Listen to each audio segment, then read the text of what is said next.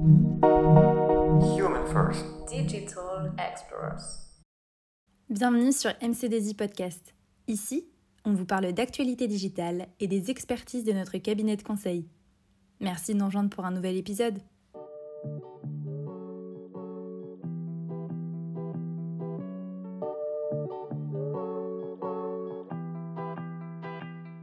Allons plus loin dans le concept d'apprentissage. Il existe de multiples procédés d'apprentissage, mais nous verrons ensemble les quatre principaux procédés. L'apprentissage supervisé, l'apprentissage non supervisé, l'apprentissage semi-supervisé et l'apprentissage par renforcement. En fonction du type de données d'entrée, en fonction de l'application envisagée, le choix du procédé d'apprentissage peut varier. Commençons par l'apprentissage supervisé ou aussi appelé analyse discriminatoire.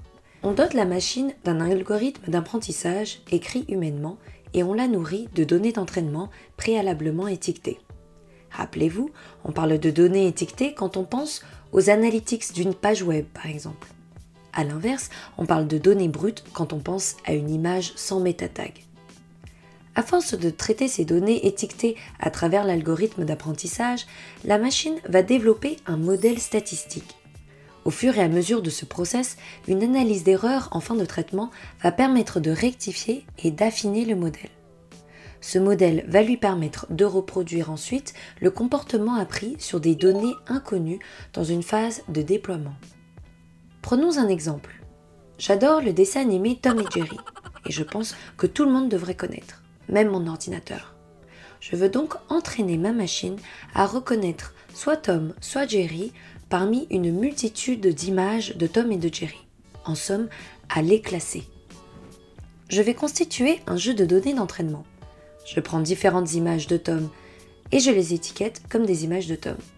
Je prends différentes images de Jerry et je les étiquette comme des images de Jerry j'écris un algorithme d'apprentissage qui va prédisposer la machine à créer un modèle servant à la catégorisation.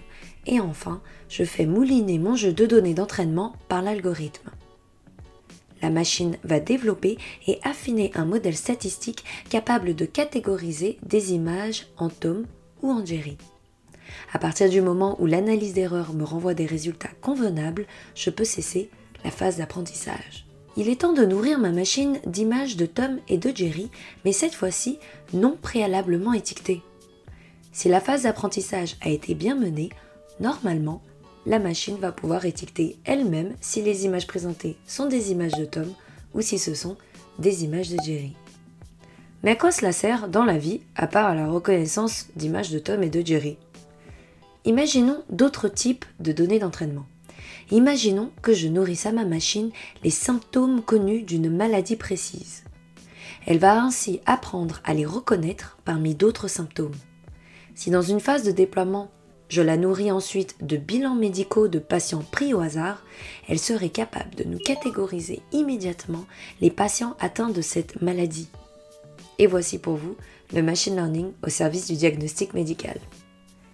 En résumé, l'apprentissage supervisé ou analyse discriminatoire se caractérise essentiellement par des données d'entraînement toutes étiquetées.